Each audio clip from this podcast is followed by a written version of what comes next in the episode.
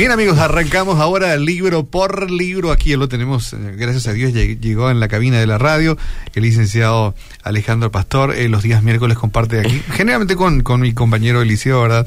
Este espacio del libro por el libro y hoy este, vamos a estar aprendiendo muchísimo. Así que bueno, tenemos bastante tiempo por delante, a pesar que los minutos corren, pero como bólido Fórmula 1 en este espacio.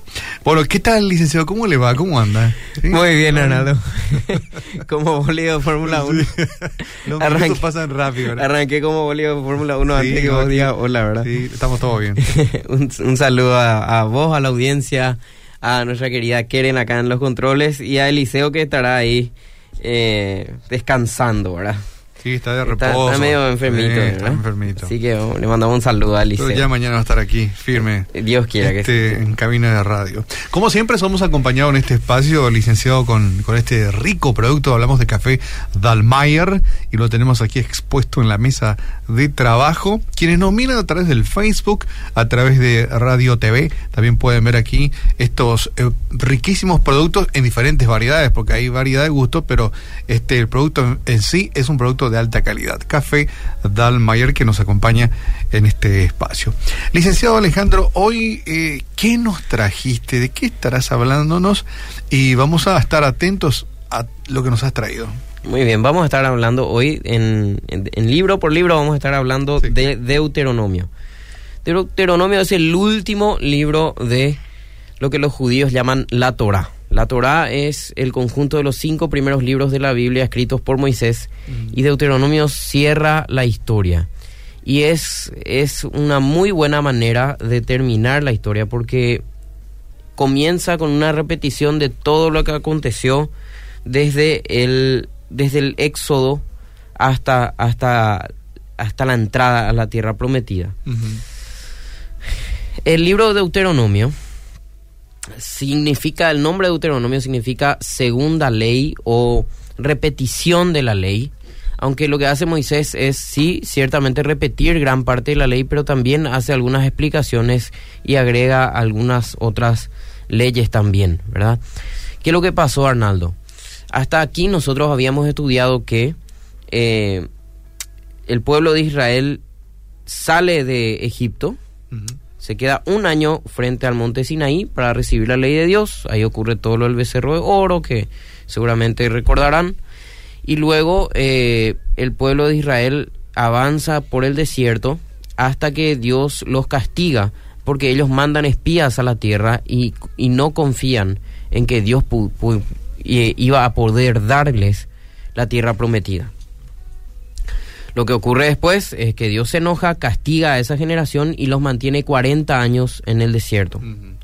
Una vez que terminaron estos 40 años y, y, surgió una nueva generación en Israel, Moisés necesitaba hacerles una recordación de la, de la ley, una repetición de la ley.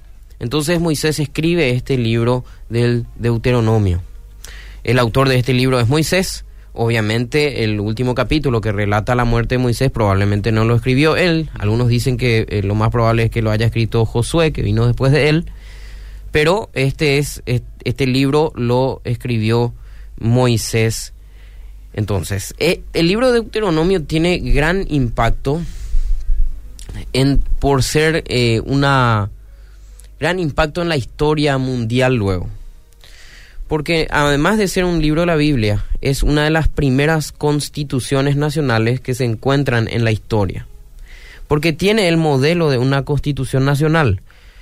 ¿Cómo, cómo se constituye una, de qué parte se constituye una, una constitución nacional? Tiene un título, un preámbulo, una parte introductoria, ¿verdad? Generalmente tiene un prólogo histórico, una primera parte donde habla de la historia y después ya empieza con las estipulaciones con las, con las, con las reglas, ¿verdad?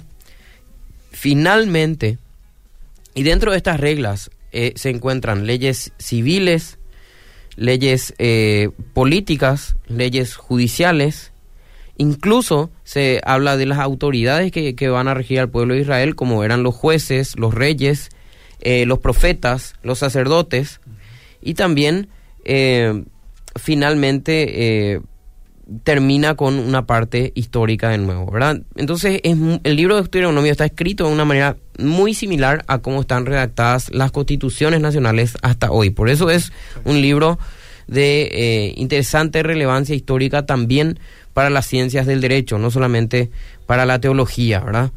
Así que es, es muy interesante y por eso el género literario del libro de Deuteronomio es eh, se dice en, en, el ambiente teológico que es, es de pacto, ¿sí? Los libros anteriores, como Números, por ejemplo, es un, libro de, género narrativo, donde se narra una historia que está sucediendo. Pero el libro de Deuteronomio está redactado para ser una ley.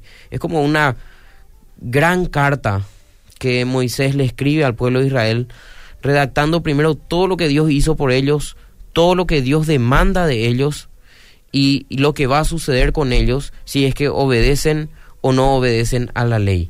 El último capítulo tiene una pequeña parte histórica donde narra que Dios finalmente le permitió ver a Moisés la tierra prometida, pero no le dejó entrar. Muy bien, así que en los primeros capítulos, 1 al 4, eh, se orienta más hacia el pasado, ¿verdad? Lo que Dios ya hizo para llegar a ese momento donde Moisés le está entregando esta segunda ley a esta nueva generación. En los capítulos que siguen más adelante, del 5 al 28, se orienta ya más hacia el futuro, lo que Dios espera del pueblo de Israel una vez que ellos, eh, que ellos entren a la tierra prometida. Las leyes que Dios espera que ellos cumplan.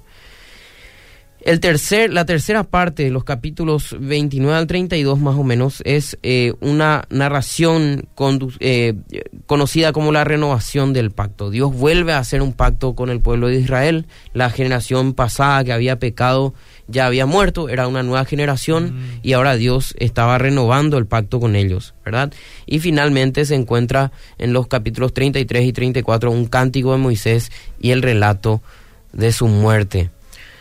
Algunos teólogos también ven en, la parte jurídica de este, de este, de este libro eh, los diez mandamientos eh, explayados, ¿sí? O sea, algunos ven, por ejemplo, el primer mandamiento se encuentran en los capítulos 6 a 11. Moisés explica el primer mandamiento en los capítulos 6 al 11. En el segundo mandamiento, Moisés lo explica en el capítulo 12. El tercer mandamiento se encuentra en el capítulo 13 y 14. El, el quinto mandamiento se encuentra en los capítulos 16 al 17 el sexto y eh, al octavo mandamiento se encuentran entonces en, los capítulos 17 al 24 y el noveno mandamiento se encuentra en el capítulo 24 en la parte final.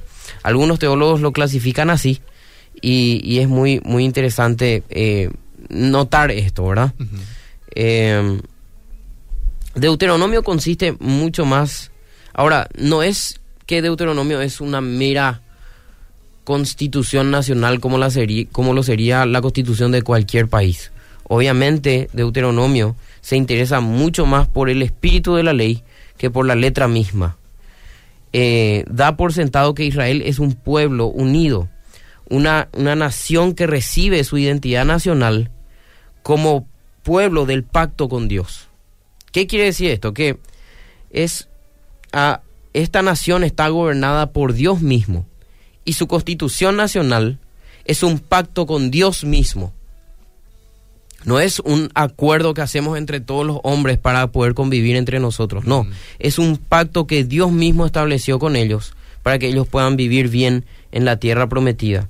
Entonces, obviamente, esto, esto no es una cuestión solamente estatal, sino es una cuestión que tiene que ver con la vida espiritual del pueblo de Israel, ¿verdad?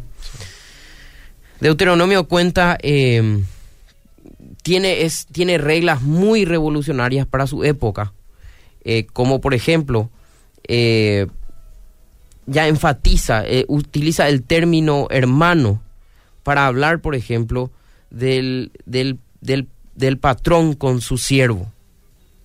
O sea, es una, una constitución muy moderna porque, porque antes era impensable que un patrón y un siervo puedan estar al mismo nivel. Y el libro de Deuteronomio los llama hermanos, tanto al patrón como al, al, siervo, por ejemplo. Entonces es una, una constitución, es una, es una, un libro que está muy, una constitución que está muy avanzada a su tiempo. Muy interesante es la, la división que, que, se, que se realiza dentro del Estado de Israel, dentro del pueblo de Israel. Dios pone a jueces para que juzguen, pone a reyes para que gobiernen, pone a sacerdotes para que se encarguen de la, de la administración de la religión y pone a profetas para que velen por, instituya a profetas para que velen por el cumplimiento de la ley, para que sean como contralores de la ley. Y imagínate todas las figuras que, que ya instituyó Dios en aquel tiempo, ¿sí? Entonces, eh, también un concepto muy importante en Deuteronomio. Yo sé, estamos en la parte introductoria, enseguida vamos a entrar al, contenido del libro. Eh, una parte muy importante también es el, la tensión entre la gracia y la, y la retribución. Por un lado, Dios le da la tierra prometida al pueblo de Israel como una dádiva gratuita, como un regalo. Pero por el otro lado, la conservación de esta tierra prometida está ligada al cumplimiento del pacto. Entonces Dios le da al pueblo de Israel gratuitamente la tierra, porque simplemente los amaba. Enseguida vamos a leer un texto. Y, pero la preservación de la tierra tenía que ver con, eh, con la obediencia a la ley. Entonces, podemos dividir el libro de Deuteronomio de la siguiente manera. Y vamos a mirar ya la Biblia y vemos que en los capítulos 1 hasta el 3 se relata de la historia de es como una introducción, que es lo que ocurrió desde el principio hasta el tiempo de Moisés. En, los, en el capítulo 4 al 11 encontramos ya eh, los 10 mandamientos eh, y el versículo, el Shema que es muy importante. En el capítulo 5 encontramos todos los 10 mandamientos y en el capítulo 6 encontramos, en los capítulos 6, del 3 al 8, encontramos la parte central del libro que dice así. Oye pues, oh Israel, y cuida de poner por obra los mandamientos, para que te vaya bien en la tierra donde que fluye leche y miel, y os multipliquéis como te ha dicho Jehová, el Dios de tus padres. Oye Israel, Jehová nuestro Dios, uno es, y amarás a Jehová tu Dios de todo tu corazón y de toda tu alma y con todas tus fuerzas. Y estas palabras que yo te mando hoy estarán sobre tu corazón y las repetirás a tus hijos y hablarás de ellas estando en tu casa y andando por el camino y al acostarte y cuando te levantes y la atarás como una señal en tu mano y estarán como frontales entre tus ojos y las escribirás en los postes de tu casa y de tus puertas. El versículo clave acá es el, el, el 4 que dice, Oye Israel, Jehová nuestro Dios, Jehová uno es, y amarás a Jehová tu Dios de todo tu corazón y de toda tu alma y con todas tus fuerzas. Este, eh, el Shema quiere decir, el concepto de Shema, oye, quiere, Shema es oye en hebreo, es que dice, oye Israel, cuando nosotros vemos que Dios dice, oye Israel, lo que está diciendo es, obedece Israel. En el concepto hebreo, el oír no es solamente escuchar, sino es escuchar y obedecer. Cuando Dios dice, oye Israel, Él está diciendo, oí y obedece, haceme caso, como cuando tu mamá te dice, haceme caso, ¿verdad? Significa más que oír, es obedecer. Y oye es la primera orden que da ahí. Y luego dice, Jehová el Señor uno es. Cuando, cuando dice que Dios es uno solo, está diciendo que no, Israel no tiene que obedecer a otros dioses, que, que el Dios verdadero es uno y no hay otros dioses. Y luego les dice, amarás a Jehová tu Dios de todo corazón. Y el concepto de amar no es un concepto simplemente emocional como nosotros eh, quizás lo conceptualizamos hoy en nuestros días. El concepto de amor que está hablando acá es un acto de la voluntad y de la mente. El, este, este versículo es el centro de todo el Deuteronomio. Hay que tener en cuenta la obediencia a Dios. Y la obediencia a Dios debe ser dada solamente a Él, porque Él es el único y verdadero Dios y debe ser dada por amor. Entonces, eh, encontramos en los eh, capítulos 4 al 11, como decía, un llamado a la fidelidad. Ahí se encuentran varios, varios, eh, varios, varias leyes, donde, por ejemplo, encontramos advertencias contra la idolatría, bendiciones por, por la obediencia, amonestación para no olvidar a Dios. Entonces, eh, encontramos como, una, como un llamado a Israel para que sean obedientes a la ley. En los capítulos 12 en adelante encontramos leyes más específicas, ¿sí? Las primeras leyes de los capítulos 4 al 11 son como leyes más generales. Obedece al Señor tu Dios para que te vaya bien en la tierra, ¿verdad? Bueno, en los capítulos 12 en adelante ya las leyes son mucho más específicas. Como por ejemplo, vamos encontrando eh, el, tema de los diezmos, eh, el, año de, el año de remisión, la ley sobre los esclavos, las fiestas anuales, todas esas leyes que nosotros ya hemos estudiado en, Levíticos y que se vuelven a repetir. En los capítulos 16 al 18 encontramos la instauración de sacerdotes y reyes, de ancianos. Eh, y muy interesante que ya Deuteronomio prevé que Israel va a tener un rey. Era la voluntad de Dios que Israel tenga un rey más adelante, pero obviamente todavía no era el tiempo. ¿Se acuerdan que eh, eh, el libro de jueces dice, eh, y todavía no había rey en Israel cuando en la época de los jueces, ¿verdad? Y después cuando el pueblo de Israel le insiste a Dios para tener un rey, él les dice no, que, que no, no, no quería darles todavía un rey y después le termina dando al rey Saúl. Y sabemos cómo termina. Pero Dios desde un principio planeaba darle un rey a, Israel y lo instauró eh, eh, en el Deuteronomio. Luego encontramos en los capítulos 19 al 26 leyes civiles, leyes de matrimonio, de familia, de negocios, sobre justicia social, protección de la vida del huérfano, del extranjero. En los capítulos 27 al 30 se hace una advertencia sobre la bendición y la maldición. Em, en los capítulos 30 eh, de Moisés, en el capítulo 30 Moisés predice el exilio incluso, que Israel va a ser exiliado de la tierra, pero después va a haber una restauración. Podemos leer esa parte. A ver, capítulos 30, versículo 15 al 20.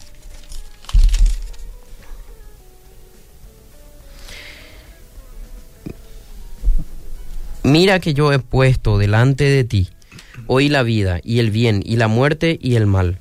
Porque yo te mando hoy que ames a Jehová tu Dios, que andes en sus caminos y guardes sus mandamientos y sus estatutos y sus decretos, para que vivas y seas multiplicado. Y Jehová tu Dios te bendiga en la tierra a la cual entras para tomar posesión de ella.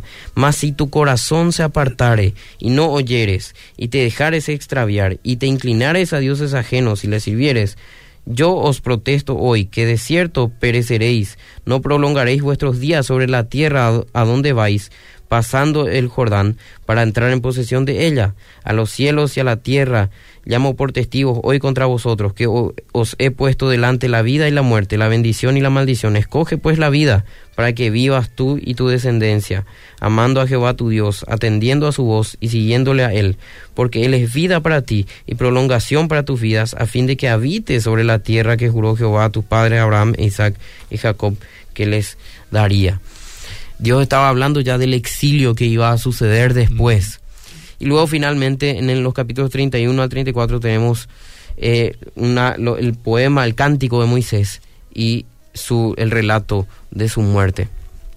Ahora vamos a ver cómo nosotros estas leyes eh, que encontramos en el Deuteronomio, cómo hacemos para aplicar nosotros, para nosotros hoy. ¿De qué forma nos sirve? ¿Cómo nos sirven hoy estas leyes? Em, en primer lugar, nosotros tenemos que entender que las leyes son, eh, son parte de un pacto antiguo que Dios hizo con el pueblo de Israel, en una cultura muy diferente a la nuestra. Si nosotros las leyes del Antiguo Testamento queremos aplicar directamente a nosotros hoy o comparar con las leyes actuales que nosotros tenemos, entonces nos vamos a dar cuenta que parecen leyes muy retrógradas. Eh, por ejemplo, aquella ley que dice que aquel que, que viola a una mujer tiene que casarse con ella, por ejemplo, ¿verdad? Entonces, eh, ¿qué, qué pasa con esta ley? ¿Qué le, le- le pasó a Dios, verdad? Sí. Pero si nos ponemos a comparar, nosotros no tenemos que comparar la ley del Deuteronomio con las leyes actuales. Tenemos que comparar la ley del Deuteronomio con las leyes de su tiempo. Y la cultura. Sí, con la con la cultura, pero con las leyes de su tiempo, de los pueblos circundantes de su tiempo. Y tenemos tenemos, por ejemplo, eh, el Código Hammurabi de aquel tiempo. Tenemos las leyes del Imperio Asirio. Y si nosotros comparamos las leyes Deuter- Deuteronomio con estas, nos damos cuenta que Dios valoriza a la mujer, por ejemplo, porque un método de protección para la mujer en aquel tiempo para sobrevivir era casarse. Entonces, aquel que ya se tomó el, el- que ya fue, eh, que ya, ya se tomó el atrevimiento de, de asaltar sexualmente a una mujer, tenía la obligación de mantenerla, De mantenerla. a ella, ¿verdad? Porque Exacto. ella ya no se iba a poder casar. Entonces, eh, nosotros tenemos que, lo primero que tenemos que hacer con las leyes del, de- de- del Deuteronomio y del Levítico es compararlas con las leyes de su tiempo y tener en cuenta que fueron escritas en un tiempo muy diferente al nuestro.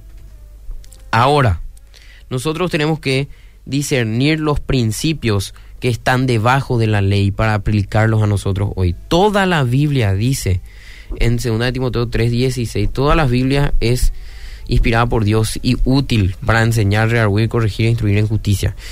Eso quiere decir que el Antiguo Testamento y las leyes de Moisés también dejaron quizás de tener dejaron dejaron de tener vigencia en cuanto a la salvación para nosotros, pero siguen siendo palabra de Dios y siguen conteniendo el mensaje de Dios incluso para nosotros hoy.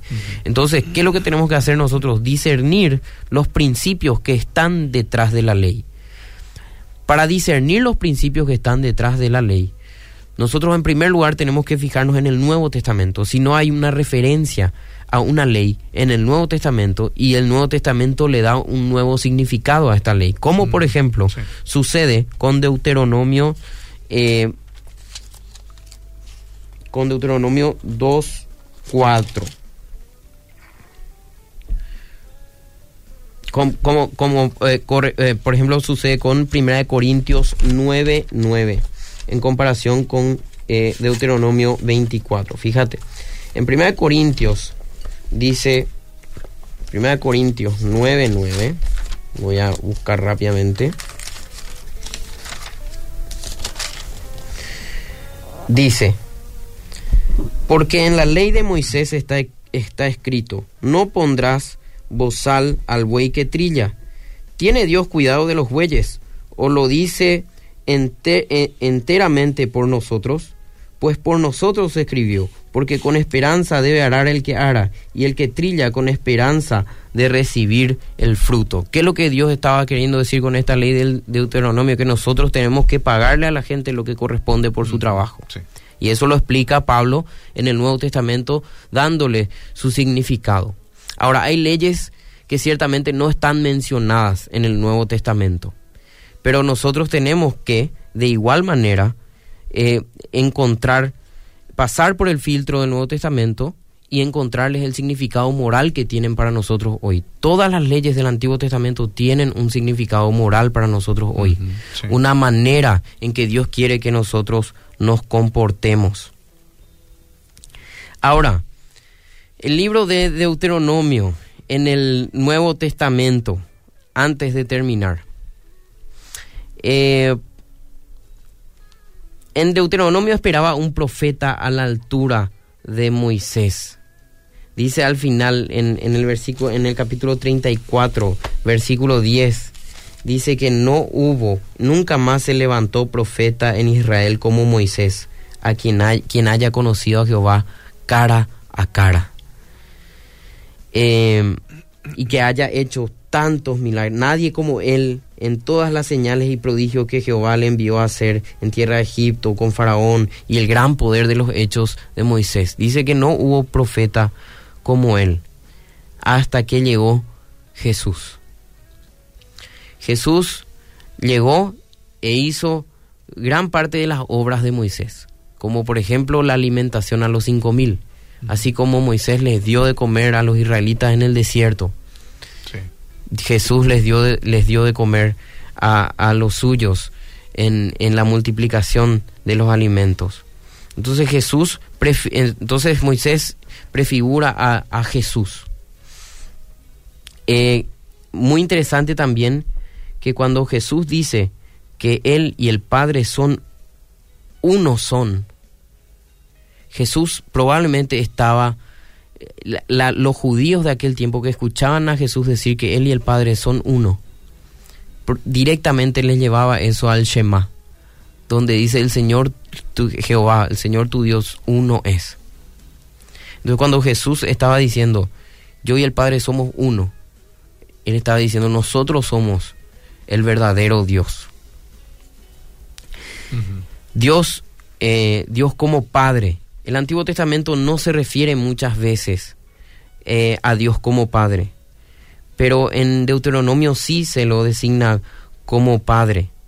En, en los versículos 1.31, 8.5 y 32.6. Cuando Jesús fue tentado en el desierto, Jesús cita tres veces el libro del Deuteronomio. No tentarás al Señor tu Dios, no solo de pan vivirá el hombre. Esas son, esas son palabras que Jesús le dijo a Satanás en el desierto. Mm. Y estas palabras las sacó del libro del Deuteronomio. Eh, esto nos hace recordar otra vez al capítulo 6 del Deuteronomio, cuán importante es para nosotros recordar la palabra de Dios en momentos de tentación.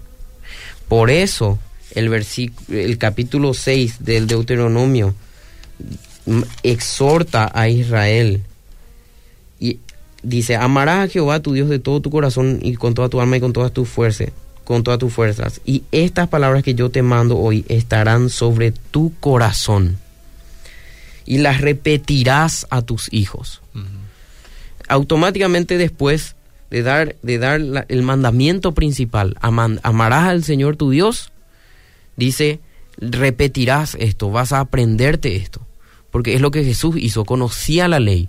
Y en momentos de tentación le presentó la ley a, a Satanás y le dijo, no, yo no puedo, yo no voy a caer en tentación, porque yo no quiero ofender a mi Padre, porque yo conozco su ley. Y muy interesante que este versículo 6 habla de que estarán sobre, yo te mando, esta palabra que yo te mando hoy estarán sobre tu corazón, les dice a Israel. Ese mismo corazón que después se hablan Jeremías y Ezequiel que Dios iba a transformar.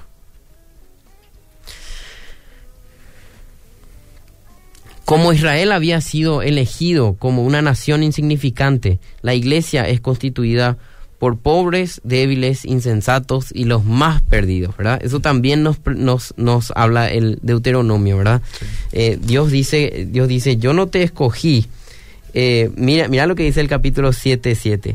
No por ser vosotros más que todos los pueblos os ha querido Jehová y os ha escogido, pues vosotros erais el más insignificante de todos los pueblos, dice en el capítulo 7, versículo 7 sino por cuanto Jehová os amó y os quiso guardar el juramento que juró a vuestros padres, o ha sacado Jehová con mano poderosa.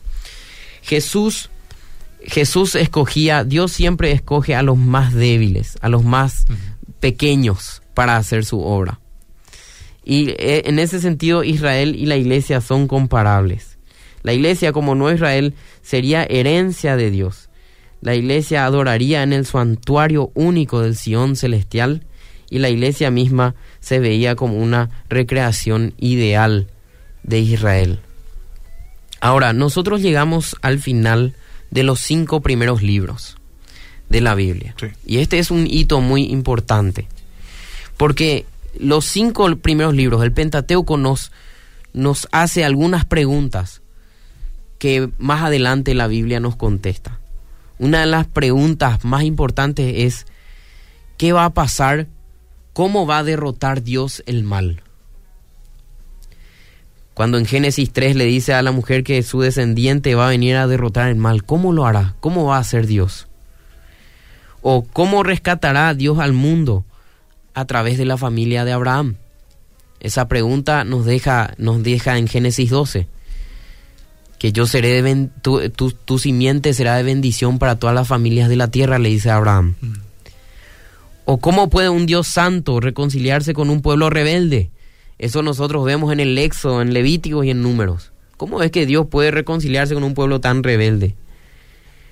Y Deuteronomio nos hace la pregunta, ¿cómo transformará Dios el corazón de un pueblo de dura cerviz? Esas son preguntas que se nos van planteando a lo largo de los cinco primeros libros de la Biblia y que más adelante la Biblia misma nos, la, nos las contesta. Pero por ahora hasta acá llegamos con Deuteronomio y que es un, un libro que nos muestra que Dios libró a su pueblo con mano poderosa, por amor, como un padre, y les dio una, una, les dio una ley para que se puedan organizar como pueblo, para que reciban bendición. Ser obedientes a Dios y a su ley siempre, siempre, siempre será de bendición para sus hijos. Wow. Tengo una pregunta aquí eh, con este síntesis. ¿Hay diferencia entre el Pentateuco y la Torah? Pregunta Ali. No, eh, la Torah es el nombre, el nombre hebreo del Pentateuco. Es la misma cosa. Sí, la misma cosa. Ok. Bueno, entonces vamos cerrando de esta forma nuestra entrega de hoy del libro por libro, este con el apoyo de Dalmayer, sí, ahí tiene Keren estos eh, riquísimos gustos que trae Dalmayer, que también hoy nos ha acompañado. Y entonces, tenemos ya para el próximo viernes un adelanto de lo que será, digo, el próximo Sí, miércoles. El próximo miércoles Sí. vamos a estar habla- hablando del libro de Josué. La Josué. historia de Josué, sí. Oh, muy interesante. interesante. La conquista de la tierra prometida. Bueno, esto que nos habías traído es realmente muy interesante porque en cuanto en media hora nos trajiste una apretada síntesis de lo que es este interesante Sí. libro, su contenido, ¿verdad? Y su importancia y realmente hemos aprendido bastante. ¿Algo que quieras acotar para terminar? Nada más. Muchas, muchas gracias, Arnaldo. Un, un saludo una vez más al liceo y que Dios les bendiga a todos. Ok, mientras entonces te preparas tu rico café de Dalmayer, nosotros vamos cerrando esto con Kere. Esto fue libro por libro con el licenciado Alejandro Pastor.